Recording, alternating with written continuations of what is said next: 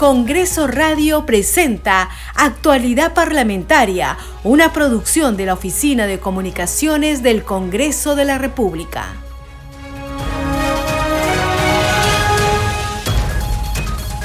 ¿Cómo están? Bienvenidos al programa Actualidad Parlamentaria. Les saluda Danitza Palomino y estas son las principales noticias del Parlamento Nacional.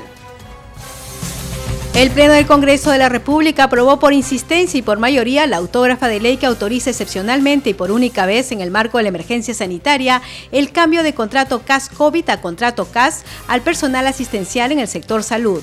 La titular del Parlamento, Lady Camones Soriano, expresó su más enérgica condena y rechazo a hechos que atentan contra la dignidad de la mujer ante las denuncias de abuso sexual contra una trabajadora del Congreso que involucran al congresista Freddy Díaz Monago.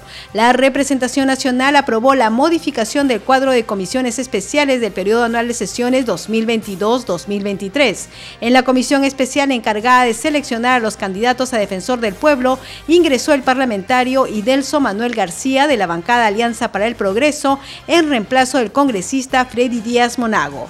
De acuerdo con el cronograma para la elección del defensor del pueblo, las entrevistas personales a las que serán sometidos los postulantes se desarrollarán entre los días 3 y 4 de agosto. Usted está escuchando Actualidad Parlamentaria.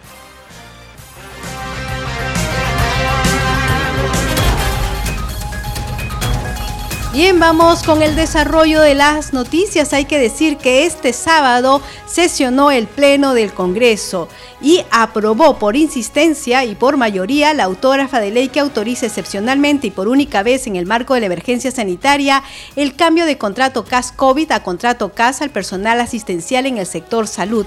¿Qué significa que aprobó por insistencia? Significa que esta autógrafa ya había sido enviada al Ejecutivo y el Ejecutivo la observó. Entonces regresa al, Congreso y el Congreso lo, lo, lo aprueba por insistencia y próximamente será publicada ya como una norma en las eh, normas legales del diario El Peruano. Vamos a escuchar justamente el momento en el que se aprueba esta, este proyecto.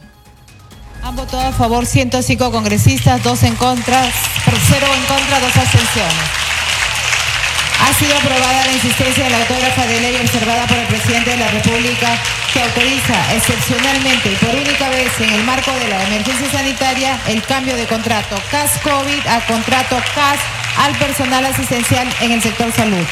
Señores congresistas, la aprobación de insistencia no requiere segunda votación.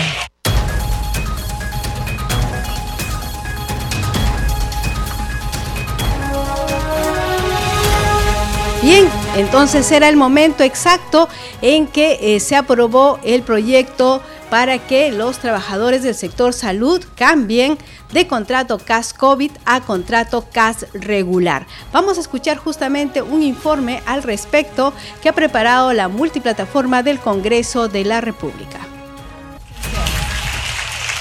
Ha sido aprobada la insistencia de la autógrafa de ley observada por el presidente de la República que autoriza excepcionalmente y por única vez en el marco de la emergencia sanitaria el cambio de contrato CAS-COVID a contrato CAS al personal asistencial en el sector salud. Señores congresistas, la aprobación de insistencia no requiere segunda votación. Con aplausos saludaron los trabajadores asistenciales de la salud la buena nueva del Congreso. Gracias a la aprobación de la insistencia, gozarán de los beneficios que tiene cualquier servidor bajo el régimen CAS, Contrato Administrativo de Servicio. Ellos fueron los que durante la etapa más dura de la pandemia, que se inició el 2020, estuvieron en la primera línea para atender a los contagiados. Rechazar la agresión que han sufrido nuestros hermanos del CAS COVID.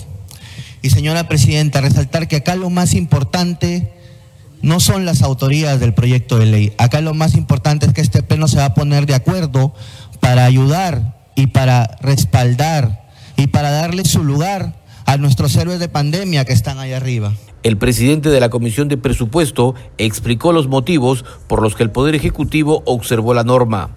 Uno, la afectación del principio de coherencia normativa. Dos, la vulneración del principio de mérito y el derecho de acceso a la función pública en el marco de un concurso en condiciones de igualdad.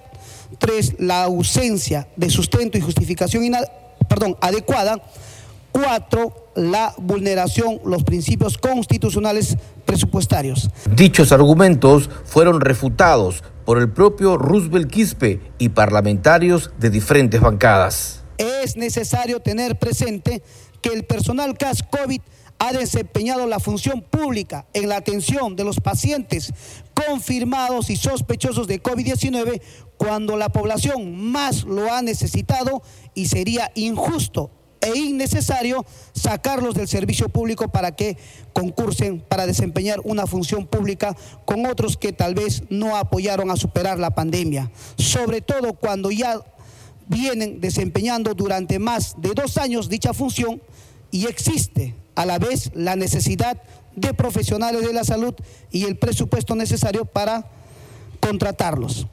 Ya no queremos ver a nuestros héroes anónimos en las calles pidiendo que se les escuche. Los queremos ver trabajando al servicio del pueblo y una mejor manera es reivindicando su trabajo. Que hasta el día de hoy se han reportado más de 9.373 nuevos casos sintomáticos confirmados, con 12 fallecidos y teniendo un total del 28% de ocupación de camas UCI, lo que nos alerta que la cuarta ola continúa en incremento, señora Presidenta, y requiere de medidas inmediatas para afrontarla y brindar protección a la salud de la población. La rapidez para la aprobación de la insistencia, por 105 votos a favor, 0 en contra y 2 abstenciones, responde a que el 31 de julio vencieron los contratos de miles de trabajadores asistenciales del CAS COVID en medio de la cuarta ola de la pandemia. Bien, seguimos aquí en actualidad parlamentaria y hay que decir que la titular del Parlamento, la congresista Lady Camones Soriano, expresó su más enérgica condena y rechazo a hechos que atentan contra la dignidad de la mujer ante las denuncias de abuso sexual contra una trabajadora del Congreso que involucran a un congresista, al congresista Freddy Díaz Monago. Escuchemos lo que ella dijo de los hechos que han sido suscitados y propalados por los medios de comunicación en relación a las denuncias por abusos contra la mujer presentadas contra el congresista Freddy Díaz y el señor Rafael Franco Moreno en su calidad de asesor de la congresista Katy Ugarte, debemos expresar nuestras más enérgicas condenas y rechazo público por tan repudiables hechos que atentan contra la dignidad de las mujeres por lo que exhortamos también a las autoridades competentes para que dispongan las investigaciones y acciones inmediatas conducentes al esclarecimiento de los hechos y a la eventual determinación de responsabilidades. Asimismo, la mesa directiva insta a la Comisión de Ética para que en el ejercicio de sus funciones inicie de oficio el correspondiente procedimiento de investigación contra el citado congresista a fin de determinar su participación en los hechos denunciados y la presunta infracción al Código de Ética Parlamentaria con independencia de la actuación de otras instancias. Seguimos con más información aquí en actualidad parlamentaria y hay que decir que la representación nacional aprobó la modificación del cuadro de comisiones especiales del periodo anual de sesiones 2022-2023. En la comisión especial encargada de seleccionar a los candidatos a defensor del pueblo ingresó el parlamentario Idelso Manuel García de la bancada Alianza para el Progreso en reemplazo del congresista Freddy Díaz Monago. De acuerdo con el cronograma para la elección del defensor del pueblo, las entrevistas personales a las que serán sometidos los postulantes se desarrollarán entre los días 3 y 4 de agosto. Escuchemos pasajes de esta sesión.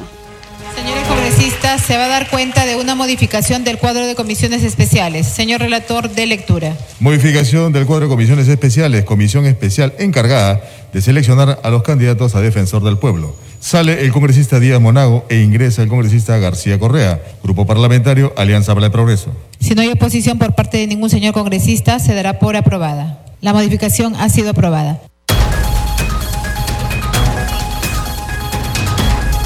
Vamos con más información. Hay que decir que el 28 de julio el presidente de la República, Pedro Castillo, expuso durante casi dos horas su mensaje al Congreso en cumplimiento del mandato constitucional y en el marco de las actividades oficiales al conmemorarse el 201 aniversario patrio. El acto se desarrolló en la sesión solemne que fue encabezada por la presidenta del Congreso, Lady Camones, quien estuvo acompañada de los miembros de la mesa directiva y desde sus escaños participaron los legisladores de las diferentes bancadas políticas. Durante el desarrollo de la sesión, congresistas de diversas bancadas expresaron con diversos gestos su desaprobación a la presentación del jefe de Estado. Algunos de ellos, como los integrantes de la bancada de Renovación Popular, optaron por retirarse del hemiciclo, mientras que otros parlamentarios le dieron la espalda y expresaron duras críticas a la gestión del mandatario. Vamos a eh, conocer cuáles han sido las reacciones de este mensaje eh, de los congresistas cuando terminó esta sesión solemne. Vamos a escuchar en primer término a la congresista Gladys Echaíz de la bancada de Renovación Popular. Mire usted, el mensaje del presidente comienza diciendo que él es el más santo de los altares y que todo lo dicho por quienes se han acogido o solicitan acogerse a la colaboración eficaz y que lo, y lo que los medios de comunicación han expuesto a informar a la población es falso. Cinismo puro. Y no me diga que le han faltado el respeto a quien lo faltó primero al pueblo, porque el mensaje era al pueblo a través de los representantes. El Señor nos insultó, insultó al pueblo en general y luego nos pinta el paraíso. Dice que vivimos con la economía más desbordante, que aquí vamos a hacer obras por miles. Ha derrochado dinero que no sé de dónde tiene y sigue mintiendo y sigue mintiendo. ¿Y cree usted que nosotros vamos a aplaudir eso? Es una vergüenza. Seguimos aquí en actualidad parlamentaria. Ahora vamos a conocer la opinión de la congresista Rocío Torres de la bancada Alianza para el Progreso. Esperaba un, mensaje más sustancial con respecto a, logros en salud, con logros en la agricultura, eh, dado que se viene una crisis, ya estamos empezando a vivir una crisis alimentaria, los fertilizantes no son todo, yo, yo, yo vengo de una región, represento a una región amazónica como es Loreto, eh, se ha hablado de grandes obras, pero eh, nos falta más conectividad. Ha hablado de, puentes que se han terminado pero inconclusos, como el puente Nanay, si bien es cierto, uno de los puentes más largos del país, pero está incompleto, ¿no? Hubiera, me hubiera gustado escuchar que se, que se mencione el segundo tramo, que es la integración de nuestro país. Justamente hoy día, 28 de julio, Huepí, eh, Santa Rosa, nuestros, nuestros pueblos fronterizos esperaban escuchar eso, ¿no? Mencionó algo sobre los que piden vacancia, que solicitaban eh, vacancia no por falta de resultados, sino solo por intereses privados o por los cambios de gobierno. Miren, ya se ha dado una vez la vacancia y no hay los votos, ¿no? Lo que esperamos con todos estos, estos escándalos que pesan sobre los hombros del presidente es que él por iniciativa renuncie, ¿no? Todos, a todos escuchamos decir de que Pedro Pablo Kuczynski, el presidente, renunció por menos. Lo que esperamos es un acto eh, moral, ¿no? Del presidente ante estos actos de corrupción que pesan sobre sus hombros. Vamos a escuchar enseguida las reacciones al mensaje presidencial del congresista Guido Bellido de la bancada Perú Libre. De Petroperú, del lote 192, que para nosotros es un punto sumamente importante para fortalecer Petroperú y la refinería, la puesta en operación de la refinería de Talara. Por otra parte, ha anunciado la agenda de la educación, los nombramientos que va a haber en la educación también ha anunciado en el tema de salud que son puntos importantes, entre otros temas la lucha contra la corrupción y también de los problemas que en este momento está atravesando, obviamente a nivel del Ministerio Público también ha mencionado que él está solicitando que los prófugos a la justicia que se entreguen y que aclaren los hechos eh, que están en el Ministerio Público. Creo que son puntos sumamente importantes que hay que resaltar. Seguimos aquí en actualidad parlamentaria y esta vez vamos a escuchar al congresista Alejandro Aguinaga de la bancada Fuerza Popular. Bueno, la verdad que es un mensaje lleno de imprecisiones. Lo podríamos calificar de burla, porque lo que ha presentado es un listado de lavandería sin decir cómo se va a lograr. Habla que en el Perú se ha reducido la pobreza, probablemente le faltó complementar, se ha reducido la pobreza de Perú Libre y después eh, en la minería dice que nunca hemos tenido tantos ingresos por el canon como actualmente. Pero la realidad es que hubiéramos podido tener cinco veces más de no haber tenido paralizadas las cinco primeras minas del país y lógicamente hay ingresos porque ha subido pues, el precio de los minerales que no los ha aprovechado el país. Y en la invocación a los prófugos para que se entreguen, hace 24 horas acabamos de escuchar a su mano derecha que justamente él ha sido el que ha protegido todas estas fugas. O sea, estas incoherencias es seguir burlándose del país. Es lo que tiene que hacer es ya eh, renunciar a la presidencia, ¿no? Bien, y finalmente vamos a escuchar a la congresista Francis Paredes de la bancada Bloque Magisterial. ¿Cuál es la opinión que tiene usted sobre el mensaje que ha tenido el presidente en el Congreso? Bueno, para ser sincera, han habido avances muy importantes que destacó el presidente de la República y no lo digo porque lo digo, sino se dio a conocer con cifras que evidencian que hemos ido avanzando poco a poco. Mm, y especialmente en el tema de salud, educación y un esfuerzo que se viene haciendo en el sector agricultura. Sé que hay otros sectores que todavía nos falta seguir avanzando poco a poco, como es en el tema de seguridad y para mí es el tema también de las Fuerzas Armadas, la Policía Nacional, que necesita también ese espacio de poder seguir reforzando. En ese proceso eh, sé que ha sido un mensaje bastante para nosotros bastante importante porque nos demuestra todo el trabajo que se ha venido haciendo todo este año, pese a las contradicciones que se ha tenido, no solamente con los partidos de oposición, sino también con los medios de comunicación, que nunca informaban todo el esfuerzo que se venía haciendo para poder resarcir y reducir para nosotros los porcentajes de pobreza y pobreza extrema que hemos ido recuperando poco a poco para que esa brecha se vaya cortando. Esos temas para nosotros son importantes, a pesar de todo lo que nosotros vivimos con la, con la guerra y todo lo demás, nosotros hemos podido resistir hasta el momento y seguimos incrementando nuestro PBI. Entonces yo creo que ese es un mensaje tranquilizador, alentador, pero no debemos de bajar la guardia. Nosotros siempre hemos dicho, nosotros estamos siempre de acuerdo que un gobierno trabaje de acuerdo al voto que se ha dado en las urnas para poder acortar las brechas que tenemos. Seguimos aquí en el programa Actualidad Parlamentaria y ahora tenemos un informe de la multiplataforma del Congreso de la República sobre lo que fue la sesión solemne. Con el quórum reglamentario se inicia la sesión solemne del Pleno del Congreso de la República. Las fiestas patrias tienen un marco especial en el Congreso. La sesión es solemne. Se inicia con el registro de asistencia. Como siempre, el peruano del milenio, Miguel Grau Seminario, es el primero en ser llamado a diferencia de los plenos habituales, tiene como tema exclusivo escuchar el mensaje del presidente de la República, quien rinde cuentas ante el Parlamento, tal como lo establece el artículo 118 de la Constitución. Por ser el Día de la Patria, el protocolo cambia. Se designa a un congresista para dar lectura al acta de la jura de la Independencia Nacional, encargo que este año recayó sobre la congresista Carol Paredes.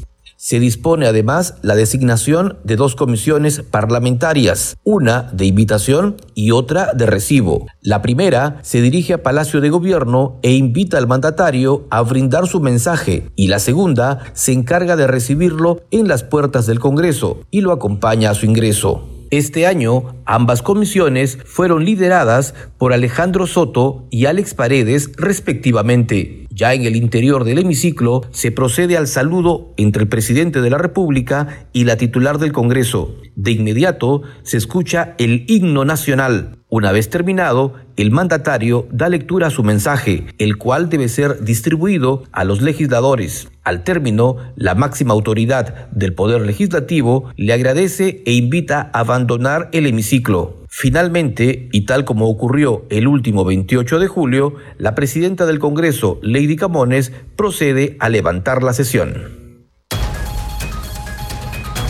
Bien, vamos a seguir con el programa Actualidad Parlamentaria. Está sesionando la subcomisión de acusaciones constitucionales que preside la congresista Rocío Torres Salinas. Vamos a tomar la señal del Congreso para ver cómo va la sesión. Las solicitudes de ampliación han sido aprobadas por unanimidad.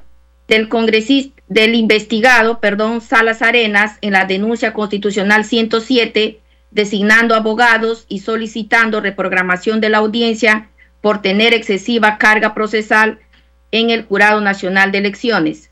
De la investigada a Ávalo Rivera en la denuncia constitucional 107, designando abogado y solicitando reprogramación de la audiencia, dadas sus recargadas funciones como fiscal suprema.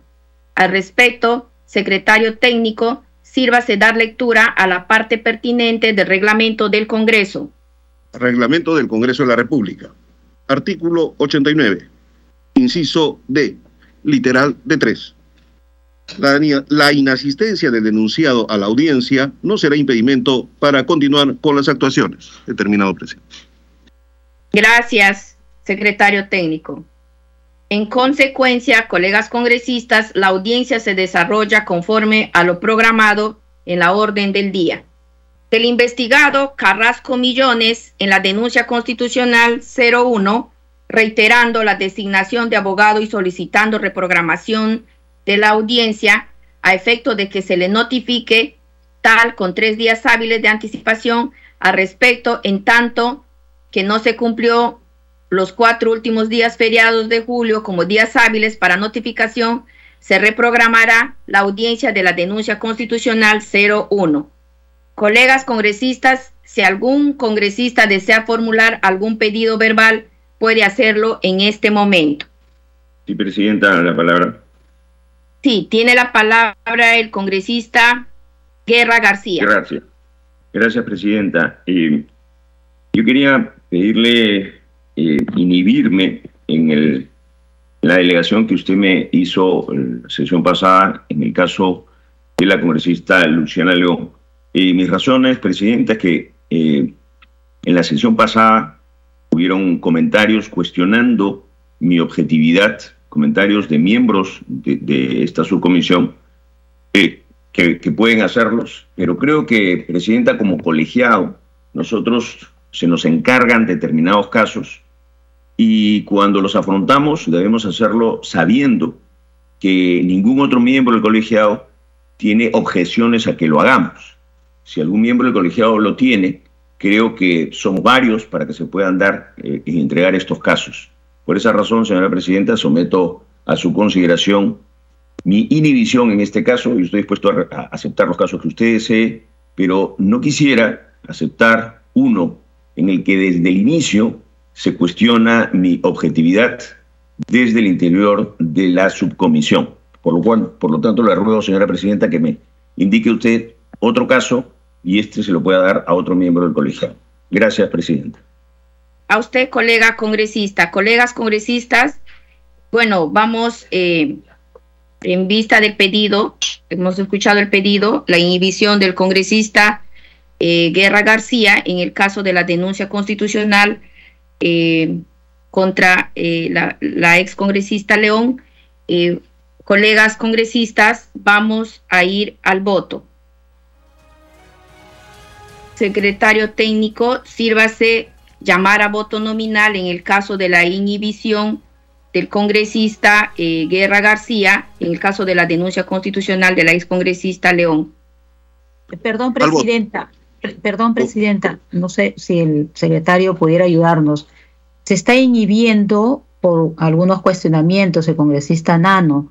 Yo no sé si eso se somete a votación. Creo que usted debería aceptar la inhibición y este, hoy mismo delegar a alguien. Eh, bueno, eh, lo hago como una sugerencia, porque ¿cómo votamos una inhibición de un congresista que está manifestando que se inhibe por cuestionamientos hechos sobre su, eh, sobre su desempeño en este caso? ¿Qué sería, no?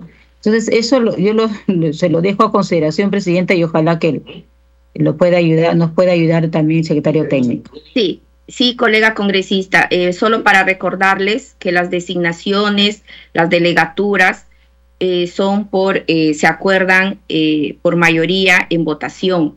Entonces, igual tenemos que hacer ahora, ¿no? votar, ya que el congresista Guerra se está inhibiendo, o sea, no desea llevar esta denuncia constitucional para que quede sentado en actas y podamos delegar a otro congresista. Entonces, para eso, eh, si el secretario técnico tiene algo más que acotar, y, nos vamos al voto. La palabra, presidente, antes, por favor. sí, tiene la palabra el congresista Raimundo Mercado. Presidenta, este, el colega congresista ha planteado su inhibición para que sea el delegado de esa denuncia constitucional.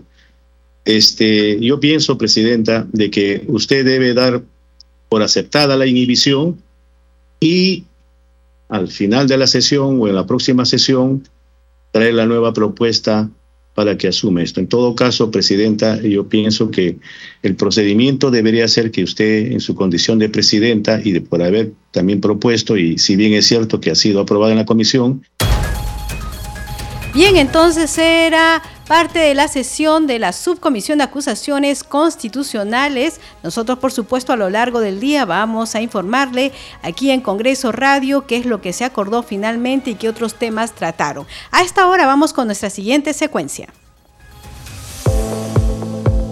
Congreso en redes.